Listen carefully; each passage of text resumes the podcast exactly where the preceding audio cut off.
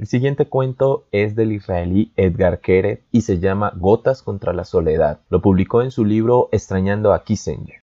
Mi novia dice que alguien en Estados Unidos ha inventado una pastilla que hace que no te sientas solo.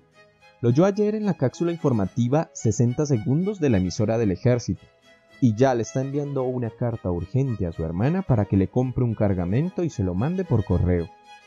En 60 segundos dijeron que en la costa este la venden en todos los comercios y que en Nueva York ya ha causado furor.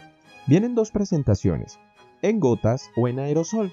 Mi novia la ha pedido en gotas, porque puede que no quiera sentirse sola, pero lo que no quiere es dañar la capa de ozono.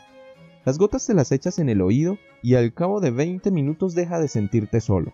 Actúan químicamente sobre no sé qué zona del cerebro. Habían explicado por la radio, pero mi novia no lo había entendido bien, porque no es que sea precisamente Madame Curie, y yo hasta diría que es un poco boba. Se pasa el día sentada pensando que le voy a ser infiel, que la voy a dejar y cosas así, pero yo la quiero, la quiero con locura. Cuando vuelve de la oficina de correos, me dice que ahora ya puede dejar de vivir conmigo, porque las gotas tarán tarán van a llegar pronto y ya no le va a dar miedo estar sola. ¿Dejarme? Le digo, ¿por unas gotas? ¿Cómo es posible?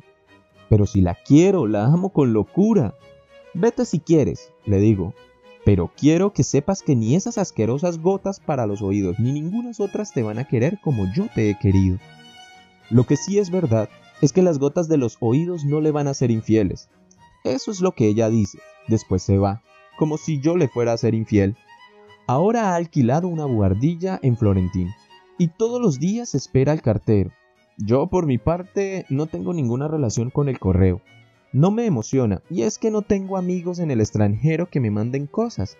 Si los tuviera, hace ya tiempo que habría ido a visitarlos. Habría salido a tomar unas copas con ellos y les habría contado mis penas. Los abrazaría mucho y no me avergonzaría de llorar delante de ellos y todas esas cosas.